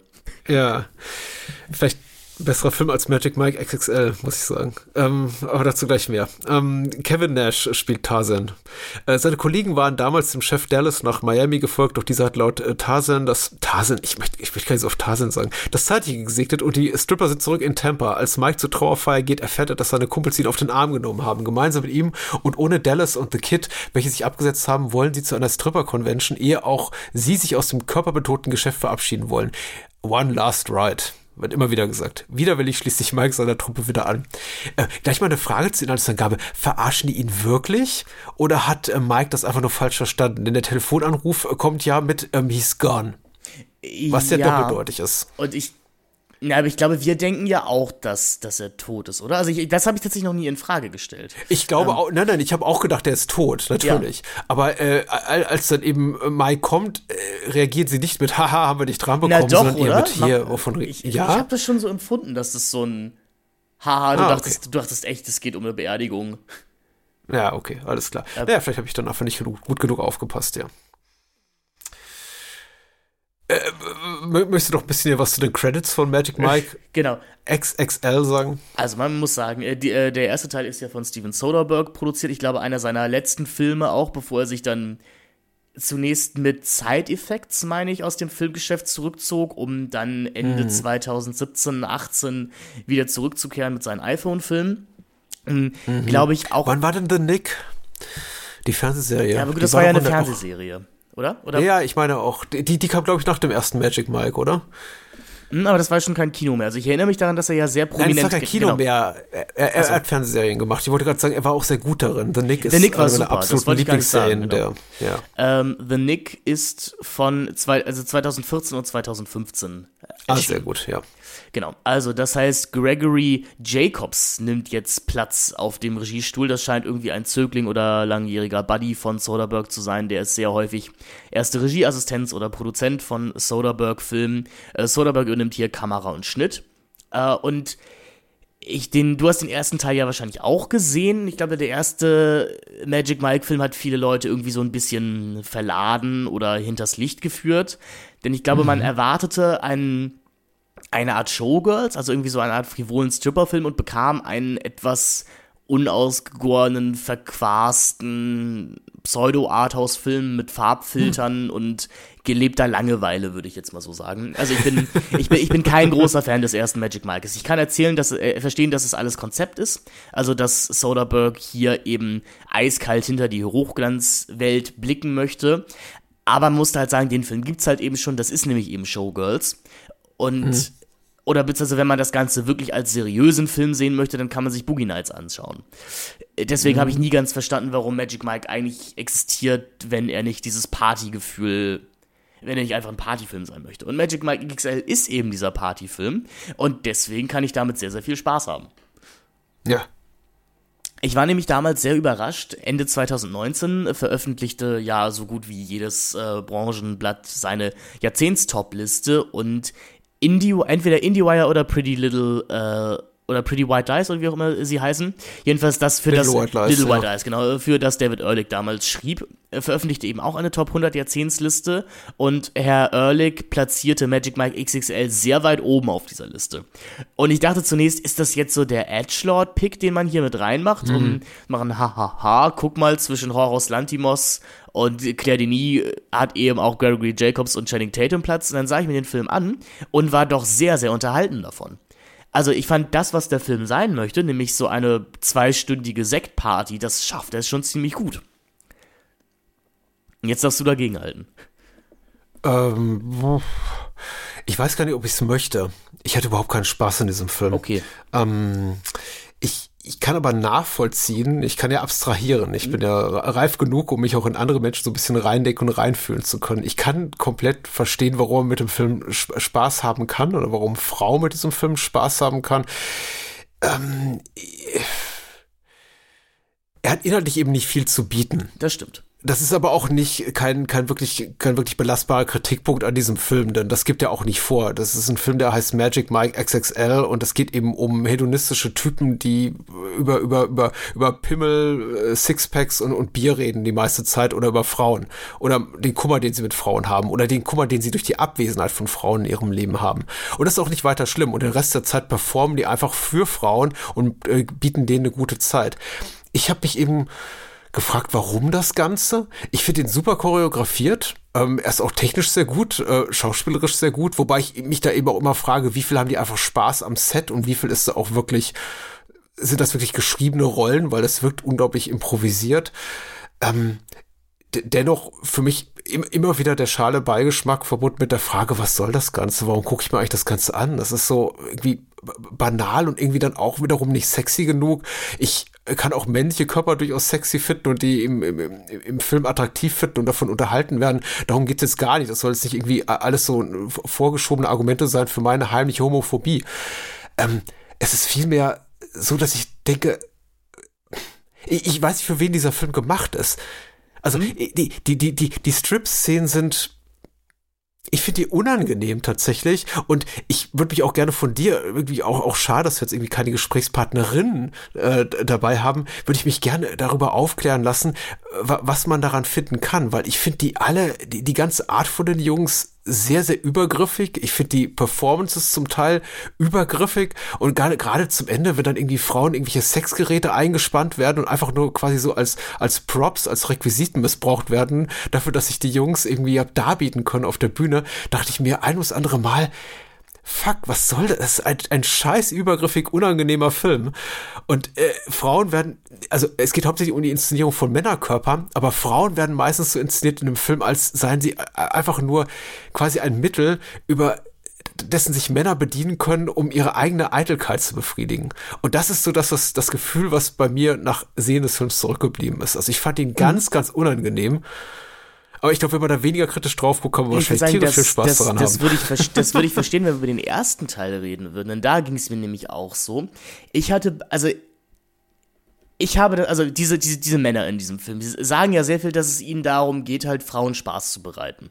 Ähm, halt Frauen besondere Erlebnisse zu bereiten. Und ich habe das Gefühl, dass der Film diese Botschaft auch glaubt und irgendwie auch mhm. ernst nimmt. Ähm, eine gute Freundin von mir, die als Nebelskulptur bei Letterbox unterwegs ist und deren Rezension wirklich sehr empfehlenswert sind, sagte auch, sagte nämlich auch, ähm, also für sie ist einfach das die inhärente Ekligkeit von, von, von Sexworking oder die inhärente ähm, wie nenne ich es, also die grundsätzliche Problematik von Sexworking, dass hier Menschen ausgebeutet werden, zu groß, um wirklich Spaß mit dem Film zu haben, aber sie glaube dem Film eben schon, dass es diesen Männern darum geht, den Frauen Spaß zu bereiten und dass der Film das auch glaubt. Ähm, und dass sie das deswegen fast gutieren könnte. Ähm, denn ich habe nicht das Gefühl, dass sich hier lustig gemacht wird. Ähm, oder dass, dass die Nein, Frauen das tatsächlich. Ich nicht behauptet. Nee, nee das ist auch nicht behauptet, oder dass die Frauen Mittel für irgendwas sind. Ich glaube schon, dass wenn wir uns, äh, also wir erinnern uns zum Beispiel an die, an die großartige Tankstellensequenz, äh, wo ich glaube, es ist Matt Bomer, der auf den äh, Backstreet Boys Song strippt. Ähm, ich fand das schon relativ herzlich. Oder, also ich, ich fand es schon tatsächlich relativ sweet. Und ich habe den Film als Abschlussfilm jetzt dieses Semester meines, ähm, meiner, meiner Filmvorlesungsreihe gezeigt. Thema war natürlich Highlights der 2010er. Und tatsächlich gerade diese Endstrip-Show, als dann Closer von den Nine Inch Nails lief, war, glaube ich, der Moment, wo vor allem die weiblich und weiblich gelesenen Hände nach oben gingen und ein Wuh durch den, äh, durch den Saal ging ich sehe deine Argumente halt alle komplett und ich ich schäme mich fast ein wenig, dass ich nichts Schlaueres dagegen zu entwendet habe, denn sicherlich ist das. Äh, äh, äh, Brauchst du gar nicht. Ich, ich, ja, aber also ich, ich, ich finde es schade, dass ich nichts Schlaueres dagegen zu, äh, zu entgegnen habe, als dass das für mich die vielleicht schon naive positivistische Grundvorstellung des Films das alles aushebelt. Mhm. Ja, ich habe die eben nicht gesehen. Ich weiß, ich glaube, ich liege aber grundsätzlich falsch. Was ich wohl wahrgenommen habe bei einem oberflächlichen Blick in meine äh, Letterbox-Bubble, die jetzt auch tatsächlich äh, männlich dominiert ist, muss ich zu meiner Schande gestehen, sind eben, dass die positiven Stimmen überwiegen und dass auch nicht viel, dass nicht viel ist im Mittelfeld, äh, von wegen Menschen, die sagen, die das differenziert betrachten und sagen, ja, hat gute wie schlechte Seiten und irgendwie das macht er gut, das weniger gut, drei von fünf Sternen oder so. Es gibt fast nur Menschen, die den Film abgöttisch lieben und solche, die sagen, oh Gott, was für eine Zeitverschwendung Zeitverschwendung. Das ist die absolute Minderheit. Und ich möchte sagen, ich, ich würde nicht sagen, es ist absolute Zeitverschwendung, weil ich fand ihn interessant. Ich fand ihn interessant als Sequel, das auch wirklich sagt, ich will nichts anderes sein als ein Sequel, dass ich im Grunde, das im Grunde nur sich, äh, die, die Sachen nimmt, die im ersten funktioniert haben, offenbar für die Massen, weil der war ja kommerziell ordentlich erfolgreich und wir strecken die ganzen Elemente, minus das menschliche Drama, was hier kaum noch stattfindet, über irgendwie knapp zwei Stunden und bieten einfach de, dem überwiegend weiblichen Publikum eine gute Zeit. Ich verstehe das komplett. Ich finde das auch ehrlich gesagt re relativ cool und auch eine, zwar dreiste und schamlose, aber auch für mich komplett nachvollziehbare und vielleicht auch sogar legitimere Haltung für ein Sequel, das einfach sagt, okay, wir versuchen gar nicht mehr irgendwie zu rechtfertigen, warum äh, hier Mike, unsere Titelfigur, sein, ist er, ist er Schreiner oder Möbeldesigner da sein, genau, er ist, dran er ist, gibt. Er ist Schreiner. Genau, wir sehen aber quasi nur unter dem Vorspann, äh, unter den Opening Credits, wie er durch die Gegend fährt. Ist nicht so geil. Beim erstbesten Anruf, okay, ich bin raus. Nein, nein, nein, nein, nein. Also wir haben ja vorher noch die, die meisterhafte Performance von ihm, wo er diesen, diesen, diesen Stuhl baut in der Werkstatt und dann eben der alte Song läuft, auf den er früher gestrippt hat. Und ich muss dann, ich muss jetzt wirklich mal sagen, du musst es erstmal hinkriegen als Schauspieler, glaubhaft ja. einen, einen inneren Konflikt darzustellen, ob du jetzt weiter diesen Stuhl baust oder dich ausziehst. Ja. Ist eine gute Szene. Und athletisch auch sehr, sehr genau, überzeugend. Athletisch ja. super überzeugend. Und ich glaube, das gefällt mir im Film. Der Film nimmt, nimmt diese Banalität eben ernst. Der nimmt die Tod ernst. Also wir sind ich, ich fühle mich hier manchmal fast an einen Richard Linklater-Film erinnert. Also ich glaube, im gleichen Jahr kam auch Everybody Wants Some raus, seine Fortsetzung im Geiste zu Days and Confused, wo es dann halt eben um die 80er ging und nicht mehr um die 70er. Ähm, Everybody Wants Some hat unbedeutend weniger Männer in sehr knappen Höschen zu bieten als, äh, als, als Magic Mike XXL. Aber die erinnern mich doch von der Geisteshaltung an sehr aneinander. Also dieses, warum denn nicht dem absolut banalsten, nämlich ja, fünf bis sechs Strippern, die durch die Gegend fahren, die größte Bedeutung aller Zeiten liefern. Weil der Film ist eben so unzynisch und das finde ich so herrlich. Der sagt eben einfach, weißt du, wenn du Bock hast, dich darauf einzulassen, dann, also wenn, wenn du dich darauf einlässt, dann kannst du damit Spaß haben. Hm. Ja, ja, das stimmt. Er ist nicht zynisch, tatsächlich. Und ich glaube,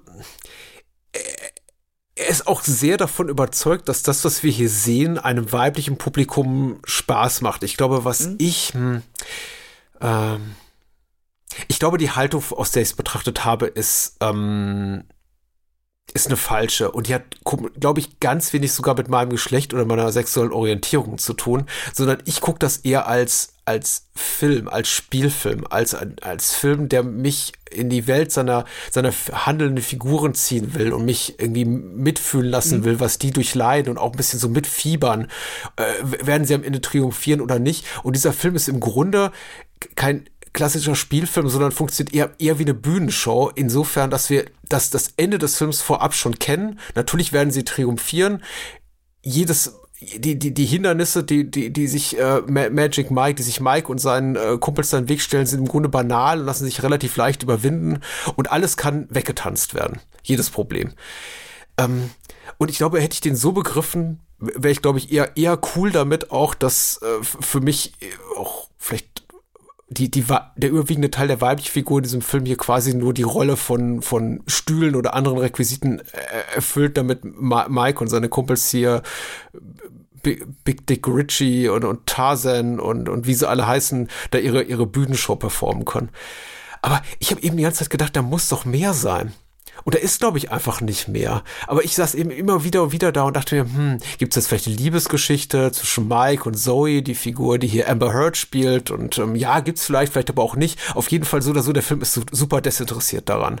Der Film ist super desinteressiert eigentlich auch an, an Andy McDowell und, und äh, äh, Jada Pinkett und, und äh, all, all den etwas prominenteren weiblichen Namen, die hier aufschlagen an, an der Lebensgeschichte deren Figuren. Alles lässt sich irgendwie wegbügeln, entweder mit einem geilen Strip, Entertainment, also die sind ja, die Stripper sind ja Entertainer, so, so bezeichnen sie sich immer, das ist auch dem Film ganz wichtig, ähm, dem Film ganz wichtig und den Figuren ganz wichtig, lassen sich irgendwie weg entzaubern, lösen mit einem, mit gutem Strip-Entertainment oder ja, billigster Küchenpsychologie. Ja, genau, oder, oder die äh, Figuren sagen eben einfach, ach, lass uns doch nicht streiten.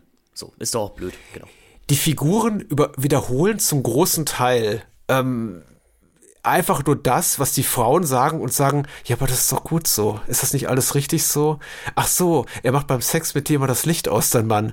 Ja, vielleicht ist aber er einfach der, der, der Typ, der deine, Wund deine Schönheit nicht zu schätzen weiß. Und du bist eine wunderschöne Frau, du bist eine, eine Prinzessin, eine Gottheit und so.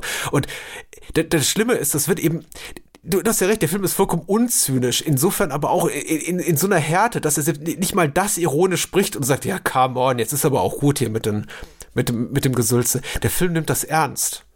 Also es funktioniert, weil es für die Frauen in dem Moment funktioniert. Und ich war immer in der Rolle der, also projizierte mich immer so in die Rolle der ja. Frau rein und dachte mir, oh Gott, wie blöd ist das denn? Da erzählt mir irgendein ein, ein, durchtrainierter 30-jähriger Typ, der sein Geld damit verdient, dass er eben strippt und nicht irgendwie in, in, in Vegas, sondern in, in, in irgendwelchen Tingeltangel äh, Trucker-Kneipen oder wie auch immer, also, es ist doch immer diese, diese Badergeld, wo die da, da Stopp machen und erzählt mir irgendwas vom Leben und ich soll das ernst nehmen. Aber der Film sagt eben, ja, ja, das, das, nimm das ernst. Und ich konnte das einfach nicht. Was, äh, was ich komplett verstehen kann. Ich glaube, für mich funktioniert das eben, du hast halt die Besetzung schon angesprochen, weil, weil mir solche Sachen eben von Leuten wie Donald Glover gesagt werden, die schon, also die 2015 sicherlich noch nicht ganz auf dem Hype ihres Erfolgs waren, wie sie es dann später waren, aber die eben ein Charisma haben. Also, wenn, ja. wenn, wenn finde ich schon. Also wenn, ich, ich, mag Donald Glover auch anderswo, aber der hat hier Charisma für dich? Finde ich schon. Also sicherlich, weil es, okay, weil es Donald Glover ist und weil ich das Stimme sage, ach cool, der ist auch dabei. Aber wenn Donald Glover da in diesem Jackett die Treppe runterkommt und mhm. anfängt, die, Mäd die, die Ladies zu bezirzen, denke ich mir schon, ja, ist schon ein geiler Typ. So. Aber der ist doch in einem Stripclub und vorher sehen wir eben Menschen wie hier Stephen Boss oder diesen äh, äh, äh, nicht Baseball, Footballspieler, äh, die, die machen hier wirklich, ja, harte Strips, möchte ich mal sagen. Also durchaus auch extrem, ah, wie soll ich das sagen? Also sagen wir mal so, die machen das, was man von einem, ja, ja, die machen das, was man von einem Männerstrip in, in aller Regel erwartet. Viel Grinding, mhm. viel Bumping, viel irgendwie, ich, ich, ich leg mich auf den Boden und, und, und, und äh, fick das Laminat unter mir und so weiter und so fort. Und dann kommt eben Donald Glover da rein, dieser jetzt nicht eben großgewachsene, eher, eher, eher schlachsige Typ und zieht sein Hemd aus, nachdem er halt irgendwie da, da irgendwas ins Mikrofon säuselt und die, die, die Frauen alle unisono, uh! Und ich denke mir, das, das funktioniert, das ist für mich einfach ein Bruch mit der Realität dieser Film in, in dem Moment inszeniert, der funktioniert für mich einfach nicht. Ich glaube, entweder hast du dieses oder jenes Publikum, aber ich glaube irgendwie nicht, nicht, nicht alle. Das kann ich auch aus menschlicher Perspektive mhm. be beschreiben. Das wäre für mich so, als würde ich in eine, in eine Stripbar gehen und habe irgendwie nur äh, Frauen vor mir, die sich da einen abgrinden und, und um, um, um, um die äh, Tanzstange äh, wickeln in, in, in Stringtangas und sonst nix und sich äh, Dollarscheine in Schlüpfer stecken lassen. Und dann kommt eben äh, eine Sängerin rein und singt mir einen Celine Dion Song. Und, ja, aber das kann ja funktionieren. All, all diese Männer, die diesem Stripclub machen, yay! Das funktioniert für mich einfach nicht. Das ist furchtbar. Ich weiß. Ich sehe den Film völlig falsch, offensichtlich. Schade. Also ich kann, also ehrlich gesagt, also der Film ist zu gut dafür. Aber das wäre eigentlich ein Film für auch die Kinder vom Bahnhofskino oder sowas. Ich glaube, mhm. das ist tatsächlich im positiven Sinne ein Film, der auch mit einer größeren, mit einem größeren Publikum sehr gut funktioniert. Weil dann auch die von dir angesprochene, weil dann dieser Bühnenshow-Charakter eben auch besser, besser durchkommt. Und ich glaube, mhm. du hast vollkommen recht. Wenn man den Film so begreift, eben als so ein bisschen performativer von Szene zu Szene, wabernes Ding, wo es eben einfach nur darum geht, aus jeder Szene das Maximum an, Entertainment oder an Tanzkraft rauszuholen, dann macht das sehr viel Spaß. Aber eben eine, eine zusammenhängende Handlung oder, äh, oder sowas sollte man hier nicht erwarten. Ist es. Hm, es ist für mich. Ich, ich, ich möchte gerne, ehrlich gesagt, mehr weibliche Stimmen, das habe ich mir fest vorgenommen, im Nachgang zu dieser Podcast-Aufnahme zu diesem Film lesen. Denn ich habe ein paar ganz interessante gelesen und der wird ja auch durch die Bank jetzt auch von, von weiblichen Kritiker, also von KritikerInnen, Kritikerinnen, von weiblichen Kritikern, wie auch immer, nicht positiv besprochen. Es gibt auch durchaus sehr kritische Stimmen. Ich fand zum Beispiel ganz toll, was äh, Tasha Robinson bei The Dissolve ähm, ehemals wirklich tolle Filmseite dazu geschrieben hat, die eben auch über dieses Performative, über diesen Aspekt irgendwie Frauen als Requisiten und so viel sprach und sich eben auch, auch die Frage stellte, ja, aber ab wann funktioniert das einfach nur noch als verfilmte Strip-Show und eben nicht mehr als Spielfilm? In dem Moment, wo halt irgendwie Frauen mit Schokosoße und Sahne beschmiert werden und die da sitzen, kreisch, kreisch, wie geil, wie geil. Und äh, sich keiner mehr darüber Gedanken macht, anscheinend äh, vor und hinter der Kamera, dass sowas vielleicht auch einfach ekelhaft ist oder unhygienisch oder dass irgendwie vielleicht auch Frauen dabei sind, die sich denken, okay, ich will jetzt aber nicht nicht in diese Sexapparatur vor irgendwie tausend geröllenden anderen Frauen gesteckt werden. Und dann da kommt irgendwie so ein Zwei-Meter-Schrank an, wie hier, wie, wie, wie Kevin Nash und, und tut so, als ob er mich irgendwie gerade durchpippert. Sicherlich, aber also, das, aber das, das ist ja nicht der Film. Der aber Film. das ist, das ja, ist ja einfach weiß, nicht dieser Film. Aber aber ich tue das, weil ich eben emotional involviert bin, in dem Sinne, dass ich da sitze und, und, und suche nach emotionalen Anknüpfungspunkten. Und da ich die ja bei diesen männlichen Stripper nicht finde, weil das alles Vollhongs sind, bin ja. ich auf Seite der Frauen. Und dann bin ich eben auch in dieser Sexschaukel und denke mir, ach du Scheiße. ich will hier nicht sein. das ist merkwürdig. Ja. Aber es ist so ich, wie gesagt, das, ich, ich, kann, ich kann da nichts Schlaues gegen sagen. ich will nicht in dieser Sexschaukel sein. ich will nicht wie Andy McDowell auf der Couch sitzen und über Pimmeldiversität, die mangelnde Pimmeldiversität in meinem Leben lamentieren. Und dann kommt eben jemand an wie Boma, Bo, heißt der Schauspieler so? Ähm, Ken. Ken? Ken? Nee, ist, Ken? Nicht, ist nicht Joe Manganiello, weil der ist ja Big Dick Richie, ähm, oder? Äh, der ist Big Dick Richie, ja, mit dem verbringt am Ende hier Andy McDowell die ja. Nacht. Aber ich glaube, Matt Bomer, Ken, ich glaube, der ist der, der den Psychodoc raushängen lässt und dann alle, allen so gute äh, Tipps gibt, genau. Tipps mit auf den, aber mehr, ja, mehr so im Sinne von The Secret oder so oder solchen Selbsthilfebüchern, die eigentlich nur paraphrasieren, was man eben schon selber immer geahnt hat und sagt, ja, genau, das ist richtig, ja, deine, deine Bedürfnisse, die du hast nach äh, Pimmeldiversität in deinem Leben und nicht immer mit demselben Mann zu Bett gehen und auch eben mal beim Sex das Licht anlassen, das ist alles vollkommen berechtigt. Das ist, eh, ich bin eben in den Köpfen oder projiziere mich in die, in die Position der Frauen rein, denke mir, oh, ist das, das ist, es ist herablassend, es ist herabwürdig gegenüber diesen äh, wahrscheinlich komplexen weiblichen Figuren, die da sitzen, aber komplett darauf reduziert werden, auf ihre Opferrolle, entweder auf ihre Opfer- oder Zuschauerinnenrolle.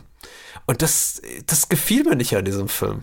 Und dafür muss ich doch nicht mal irgendwie super mega woke sein, äh, weil ich glaube, äh, das hat nichts mit Wokeness Kriterien zu tun, weil ich glaube, sehr woke Leute auch diesen Film sehr gut finden, weil er eben so, weil, weil er sich offenbar auch an ein, ein, ein dezidiert weibliches Publikum auch anbietet und für, für dieses gemacht zu sein scheint.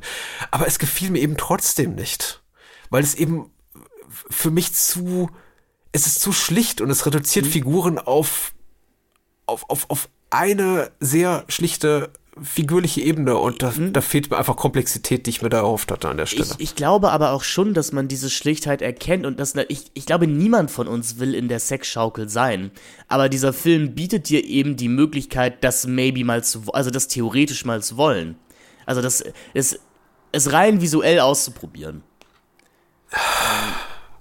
Ich weiß es nicht. Also diese eine etwas korpulentere Dame, die hier vor diesem Footballer, ähm, der hier einen Stripper spielt, äh, Michael Strahan heißt der, Augustus, genau.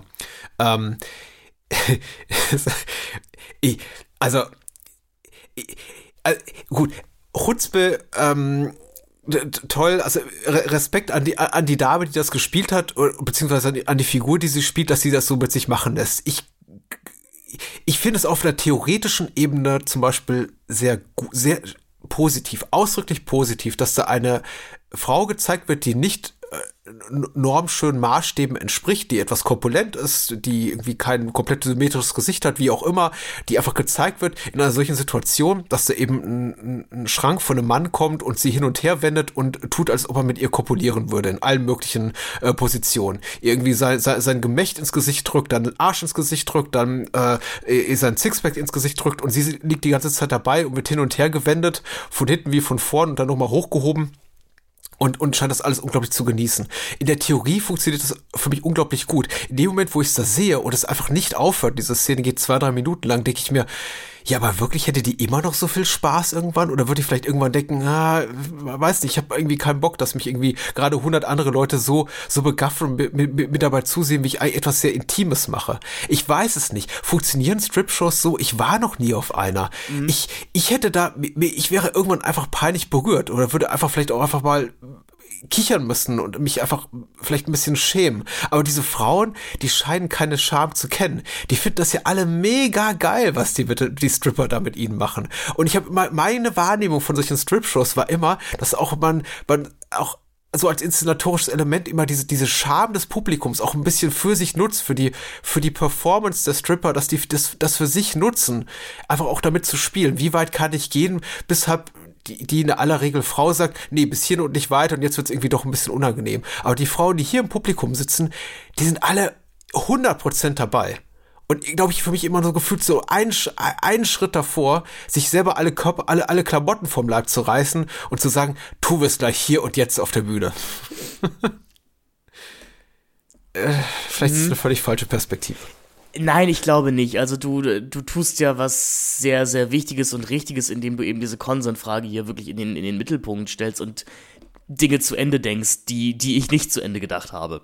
Ähm, weil ich's, also nein, wirklich, weil, weil, weil, weil ich's halt wirklich immer als rein, ich, ich habe mich immer komplett auf die Show fokussiert und habe gesagt, es geht hier einfach tatsächlich darum, ähm, die Show anzusehen. Und ich, ja, ich, ich gebe zu, dass ich, dass ich die Frauen dabei ausblende, beziehungsweise es mir gereicht hat, dass der Film mir gezeigt hat, die Frauen haben dabei Spaß. Und oder der Film zeigt es mir so. Und ich davon angenommen habe, okay, dann ist das eben eine Fantasiewelt, in dem das, in dem dies eben so ist. Ähm, ich möchte nicht, also du, du, hast mir auf keinen Fall den Spaß an diesem Film verdorben, nee, nee, aber du hast, ähm, mhm. äh, du sagst hier sehr, sehr viel, sehr, sehr richtige Sachen. Und ich glaube, es ist gut, dass, also, na, also der, am besten wäre natürlich, wenn wir dieses Gespräch mit weiblich oder weiblich gelesenen Personen geführt hätten, wenn wir die noch mit dabei machen. Aber ich glaube, das Gute ist, dass wir die beiden Meinungen, die wir zu diesem Film haben, hier nebeneinander stellen können und glaube ich aufzeigen können, ähm, welchen Modus man vielleicht an den Tag legen muss, um mit diesem Film Spaß zu haben. Ich sag mal so, das ist, das ist ein Sektfilm halt.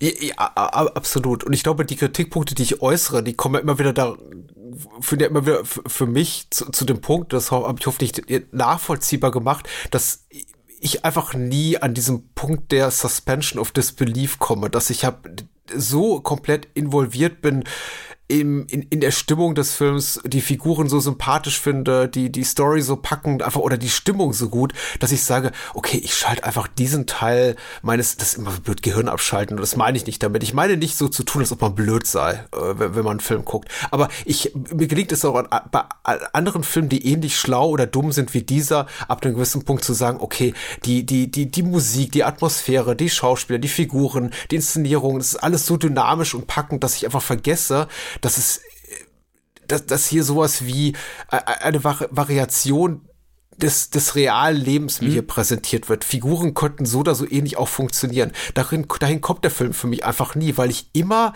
nur diesen Akt sehe und niemals wirklich den den Glau Glaube, was da passiert, dass es so oder so ähnlich auch geschehen sein könnte. Was merkwürdig an, an, most, an, an anmutet für einen Film, der zumindest zum Teil offensichtlich auf Channing Tatums wahren, wahren er Erfahrungen, also er war ja selber, hat sich mal selber als Stripper verdingt, äh, basiert. Äh, trotzdem habe ich das Gefühl, dieser Film ist war, wahnsinnig wahrhaftig, sondern eben eine reine Performance und er funktioniert für mich als, als Voyeur im Publikum. Ich glaube, im Kinopublikum oder im, als, als, als Fernsehgucker, Streaminggucker, wie auch immer, einigermaßen gut. In dem Moment, in dem ich eben versuche, mich als Teil des Publikums dort vor Ort, in dieser, als Teil dieser Bühnenshow zu fühlen, versagt er komplett. Weil dann habe ich immer das Gefühl, okay, das ist einfach, nee, so funktioniert das nicht. Das, das kann einfach nicht so sein. Es ist, es, diese Welt, die, die mir da gezeigt wird, die gibt's, die gibt's nicht. Die Typen, die arbeiten ja auch nie wirklich an sich. Ich kann mich nicht daran erinnern, ob es der erste Magic Mike gemacht hat, äh, die, die mal gezeigt hat, wie viel Gewichte stemmen, die stemmen müssen und irgendwie äh, Proteinshakes sich reinkippen den ganzen Tag, damit die diese Körper einfach diese, diese Körperlichkeit die irgendwie so aufrecht zu halten. Hier in diesem Film sehen wir die eigentlich nur rumhängen, Bier saufen und, und, und Gags machen die ganze Zeit. Und ich denke mir, nee, dann seht ihr aber nicht so aus, wie ihr aussieht. Was, was für mich um, ähm. zum Beispiel halt der, der klare Marker ist, dass das halt eine Fantasiewelt ist. Ähm, ja. Also, so, weil, keine Ahnung, bei Fight Club ist es zum Beispiel Teil der Humorebene. Also, ich meine, da äh, tut Brad Pitt ja auch nichts für seinen Körper. Ähm. ja, aber gut, das hat ja auch eine, einen Twist. Ja, ja, ja. Erklärt, ja. man sollte nicht zwei Filme miteinander vergleichen, die nichts miteinander zu tun haben.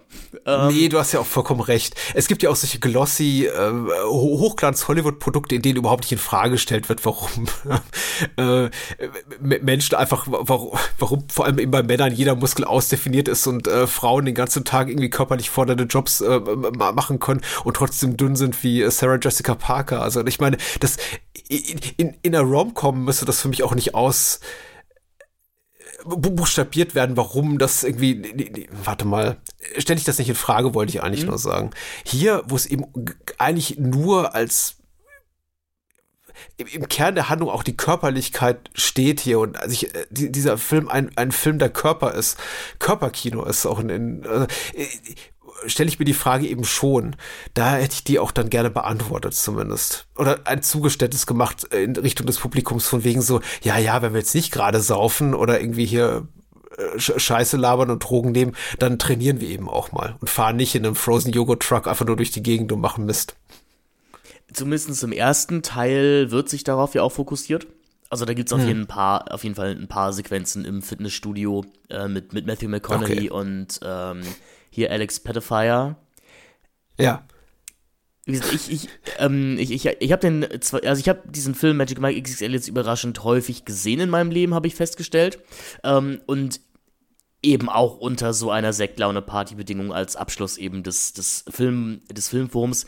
Das funktionierte recht gut. Ich würde vielleicht noch sagen, den dritten Teil kann ich nicht empfehlen. Also Magic Mike's okay. Last Dance der ist dann ja wieder von Soderbergh inszeniert. Ah, der heißt Last Dance, nicht The Last Ride. Entschuldigung, nee, genau. ich nehme alles zurück, was ich vorhin sagte, ja. Der hat The Last Dance, der hat das positive Attribut, dass man eben Salma Hayek dabei hat und ich es tatsächlich sehr schön fand, dass Salma Hayek eben auch wirklich eine Mitte 50-jährige Frau spielen darf mhm. und das ist vom Film auch zu keinem Zeitpunkt kritisch oder hinterfragt wird, dass Channing Tatum und Salma Hayek eine Beziehung miteinander haben. Also, dass, ja. dass die beiden was füreinander empfinden könnten. Der dritte Teil leidet aber tatsächlich darunter, wo der zweite Teil gar keine Handlung hat. Möchte der dritte uns irgendwas erzählen und es geht dann auch irgendwie um, es geht um Klassenverhältnisse und äh, ja, und arm gegen reich und es muss ein Theater gerettet werden mit eben dieser finalen Strip-Show. Und das ist eben, weil dieser dritte Teil so sehr in der Realität verhaftet ist, das ist der Film, wo ich mir dann anfange, die Fragen zu stellen, die du dir beim zweiten stellst. Weil ich mir da mich am Ende bei der Show, die man sieht, denke, ja, wirklich, also das, das ist die Art von Performance, die die reichen 1% von London dazu bringt, dieses blöde Theater zu retten. Ah, gut, mhm. meinetwegen. Also, sagen wir mal so, für mich funktioniert Magic Mike XXL, weil er mir eben von Anfang an macht, klar macht, dass das ist nicht die echte Welt. Das ist, das ist eine, eine mhm. Fantasierealität, in der es ein glaubwürdiger Konflikt ist, sich eben zu fragen, einen Schrein zu, ein, einen Stuhl zu bauen oder sich die Kleidung auszuziehen. Ja, ja, ja, ja. Nein, nein, ich glaube, auf dieser Ebene musste man ihn auch bewerten und ich glaube, da funktioniert er eben individuell mal mehr, mal weniger gut. Es ist so ein Wishful-Film-Ding. es ist halt ein Film, in dem es um, um oberflächliche Freuden geht und äh, Träume, die mit äh, sehr simplen Mitteln zu, zu erreichen sind. Also nicht, ich will super reich werden und mir ein äh, komplexes Unternehmen aufbauen, um dann als Geschäftsmann und Geschäftsfrau erfolgreich zu sein. Nein, es geht darum, wie finde ich äh, unmittelbare romantische oder sexuelle Erfüllung oder einfach nur Spaß. Und ich glaube, auf dieser Ebene, ich glaube, wenn man, wenn man in diese Routinen wenn man auf diese Routinen. Ich weiß nicht, wie ich den Satz zu Ende bringen soll.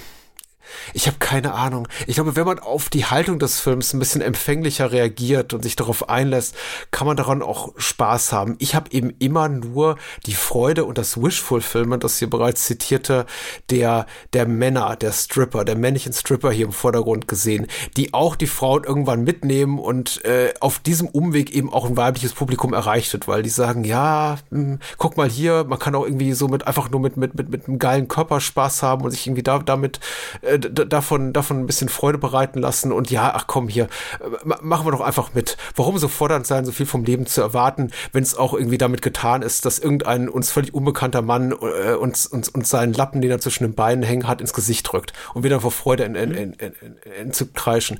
Und diese Ebene habe ich gesehen. Ich fand ihn eben, also möchte sagen, es geht um Wish Fulfillment, es geht um Freude am Leben. Es geht aber für mich in dem Film, für mich sichtbar nicht um die Freude am Leben der Frauen, die hier eben einfach nur für mich Mittel zum Zweck sind, um quasi Mike und seinen Kumpels einfach eine gute Zeit zu bereiten. Und das hörte für mich eben spät zu dem Moment, glaube ich, auf in diesem Club von Rome, so heißt die Figur, die Jada Pinkett hier spielt, als ich habe das Gefühl hatte, das ist ein sowas wie ja ein Stripclub oder ein Bordell, ähm, keine Ahnung, mit ausschließlich weiblichen Kundinnen die ja schon offensichtlich die Enttäuschung, die, die Entscheidung getroffen haben, für Dienstleistungen Geld zu bezahlen oder zumindest für eine Art von Entertainment Geld zu bezahlen, eben in diesem Club, der eben sich über, ja, konservative gesellschaftliche Normen hinwegsetzt, dann aber total happy sind, sich äh, diesen männlichen Strippern, auch wenn es nur eine performative, also eine Performance ist, für, für kurze Zeit dann wieder zu, total zu unterwerfen. Und also, wenn diese Frau da rechts und links hin und her gewendet wird, das ist für mich einfach nur eine zur Schaustellung hab der, der männlichen Großartigkeit in dem Moment. Und, und nicht der, äh, der, des Willens der, der Frau zu gefallen. Weil ich kann mir nicht, also ich habe das darin nicht gesehen einfach. Also wenn diese korpulente Frau da irgendwie zum zehnten Mal gewendet wird wie ein, wie ein, wie ein, wie ein Schnitzel in der Pfanne, dachte ich mir, nee, die kann einfach keinen Spaß mehr daran haben. Aber vielleicht ist es auch mein anmaßender Blick auf die, auf die Dinge. Und ich würde gerne von, wie du schon richtig sagst, äh, Frauen oder weiblich gelesenen Personen gerne hören, wie sie das empfinden, gerade wenn sie vielleicht auch schon mal bei einer, bei der Strip-Show waren, bei den Chippendales waren, bei der Magic Mike äh, Show waren. Also bitte, also ich empfehle tatsächlich. Lass uns das mich wissen. Genau, für, für euch Hörer und HörerInnen, die verlinke ich auch in der, äh, in der Beschreibung tatsächlich die, äh, ja, die Rezension von meiner befreundeten Bloggerin Nebelskulptur, ähm, die ich auf jeden Fall sehr erhellend fand. Und ich glaube, bei Magic Bike XXL gilt dann tatsächlich wirklich die Devise, ähm, bildet euch eine eigene Meinung darüber. Denn man kann auf ja. Gespräche kann man über diesen Film im Gegensatz zu The Cell 2 auf jeden Fall führen. Ja, ich möchte jetzt, ich habe auch das Gefühl, ich war jetzt hier so ein bisschen der Stimmungskiller, aber ja. Ach, weil ich, ich, ich glaube ich, nicht, ich, ich, glaube nicht. Ähm, Ich mag die Aufgeschlossenheit des Films. Ich muss sagen, ich war auch voll dabei in der ersten halben Stunde. Also nicht, nicht so komplett, aber sagen wir mal so, ich habe gesehen, was der Film macht. Er wickelt diese ganze, ähm, Mike ist jetzt Möbeldesigner-Sache relativ schnell ab, um einfach zu dem Punkt zu kommen, an dem er wieder mit seinen Kumpels on the road ist. Das wird ja relativ schnell eingetütet. Du hast ja recht klar. Es kommt dieser, dieser kurze innere Konflikt, der dann ausgetanzt wird, nochmal irgendwie auf. Aber ansonsten kommt zum Beispiel die Tatsache, dass er ein Business hat und auch Angestellte, einen Angestellten hat nur noch einmal einmal zur Sprache, wenn er dann sagt, ja, ach, den konnte ich eh nicht bezahlen, der wird, der wird mich gar nicht vermissen. Ne, weil seine Kumpels ihn ja auch darauf ansprechen, so von wegen hast du nicht anderweitige Verpflichtungen. Und ich finde das ehrlich gesagt dann relativ cool auch, dass der Film sagt, okay, wir tun gar nicht so, wir, wir, wir konstruieren dir gerade nicht, nicht mal mit aufbiegen und brechen irgendeine Handlung, die rechtfertigt, dass Channing Tatum als Mike eben das tut, was er tut, sondern er tut es eben einfach. Er überdenkt kurz drüber nach, aber, ah komm, mach ich's. Ähm, Finde ich gut. Ich fand auch die, die Diversität, die die zur Schau gestellte und das wenige Hinterfragen eben dieser auch sehr cool, dass sie in dieser in dieser Bade ausschlagen am, am Highway und der die, die wird eben von einer von einer äh, Drag Queen moderiert und das wird überhaupt nicht in Frage gestellt. Es gibt in diesem Film keine Homophobie, es gibt keinen Frauenhass, zumindest keinen für mich sichtbaren. Äh, tolle Welt.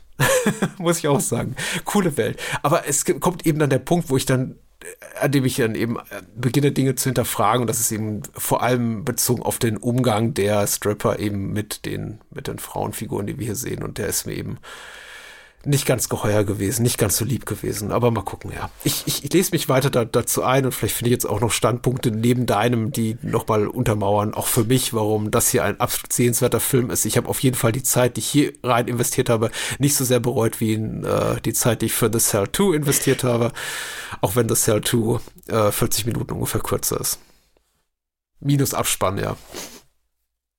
Den Abspann sollte man gucken von The Cell 2. The Cell 2 hatte besseren Abspann als Magic Mike XXL. Das stimmt, das stimmt allerdings. ich glaube, ein, was lief, äh, ich glaube, Glass Animals liefen, im, äh, liefen bei Magic Mike XXL im Abspann.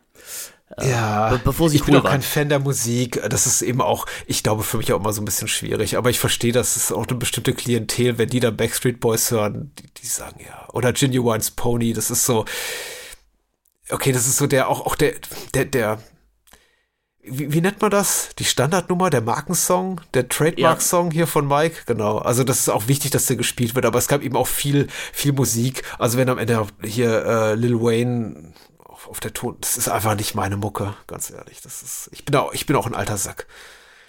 Will heißen, die Lieder aus den 90er mochte ich aber auch nicht, die gespielt werden, aber die Lieder aus den 10er Jahren genauso wenig. Also, es ist, mir kannst der Film einfach nicht recht machen. Was ja, was ja auch in Ordnung ist, solche Filme muss es auch mal geben.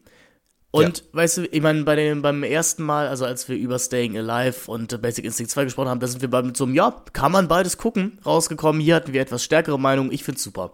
Ähm, ja. Wäre wär, wär ja auch doof, wenn wir auch doof, wenn wir jedes Mal mit einem, ja, du, ist okay. Also, wenn jetzt so ein Verrang, wenn es jetzt ein verregneter Nachmittag ist und äh, die, was weiß ich, äh, ist doch super. Mir erscheint jetzt, nachdem ich versucht habe, meine Kritikpunkte zu formulieren, dass Magic Mike XXL eigentlich critic-proof ist. Das ist so das, worauf man diesen etwas überstrapazierten in den letzten Jahren Begriff durchaus mal anwenden kann. Ich glaube, es wird schwer sein für mich mit irgendwelchen, auch wenn sie gut argumentiert sind, meine Punkte, wovon ich jetzt nicht ausgehe, weil ich glaube, ich habe mich mehr als einmal heute verhaspelt ich, ich werde Menschen davon nicht überzeugen können, dass der Film vielleicht eigentlich doch Mist ist. Und das will ich auch gar nicht. Deswegen, wer Spaß hat mit Na, sowas, doch, hey, kannst cool. Du, also, also kannst du schon, weil diese Sachen, die schlummern ja alle in einem und die sieht, die sieht man ja auch als Mensch, der Spaß damit hat. Ja, ja. aber wenn du eine, eine Frau mittleren Alters ist, denn ich glaube, Magic Mike XXL ich, ich kann jetzt weder für den Vorgänger, weil ich habe den zu lange nicht geguckt, noch für den Nachge noch für den Nachfolger, den ich noch gar nicht kenne, äh, sprechen, aber nur für diesen einen Film. Ich glaube nicht, dass er sich an ein altes oder sehr junges Publikum wendet, sondern wahrscheinlich an äh, Frauen irgendwo in der Altersgruppe 30 bis 50 Jahre. Und wenn du dich mit deiner Mädelsgang, mit deinen Freundinnen, mit deinem mit deiner Freundesgruppe irgendwie verabredest und sagst, wir gucken uns diesen Film an, wir haben einfach eine gute Zeit, ist das, kriegst du genau das, was du dir erhofft hast. Und ich glaube, da, da kann ich sonst was tun und sonst wie gut argumentieren mit, ja, hm, Ne? Frauen werden hier instrumentalisiert und äh, die Körper der Frauen nicht, äh, nicht, nicht, nicht zur Schau gestellt, sondern sie werden eigentlich komplett entsexualisiert, weil sie eigentlich nur als Requisiten für hier die, die Stripper äh, funktionieren. Da kann ich noch so, noch so oft sowas äh, wiederholen, das wird nicht ankommen. Ich glaube, die Frauen werden eine gute Zeit haben. Also, und das sollen sie auch. Ich hätte eigentlich vor, ich glaube, ich hätte vor drei Minuten aufhören sollen zu reden. Eine gute Zeit hat man auf jeden Fall auch immer, wenn man das Bahnhofskino hört oder Spielfilm, ja, den ja. angeschlossenen Filmografie Podcast. Patrick, vielen, vielen Dank, dass du mal wieder hier dabei warst. Ähm, äh, ich hatte abmoderiert. Vielen Dank dafür, dass ich dabei sein konnte. Und ja, wir hören uns das nächste Mal wieder, wenn wir über Sequels reden, nach denen keiner gefragt hat. Danke dir. Ciao.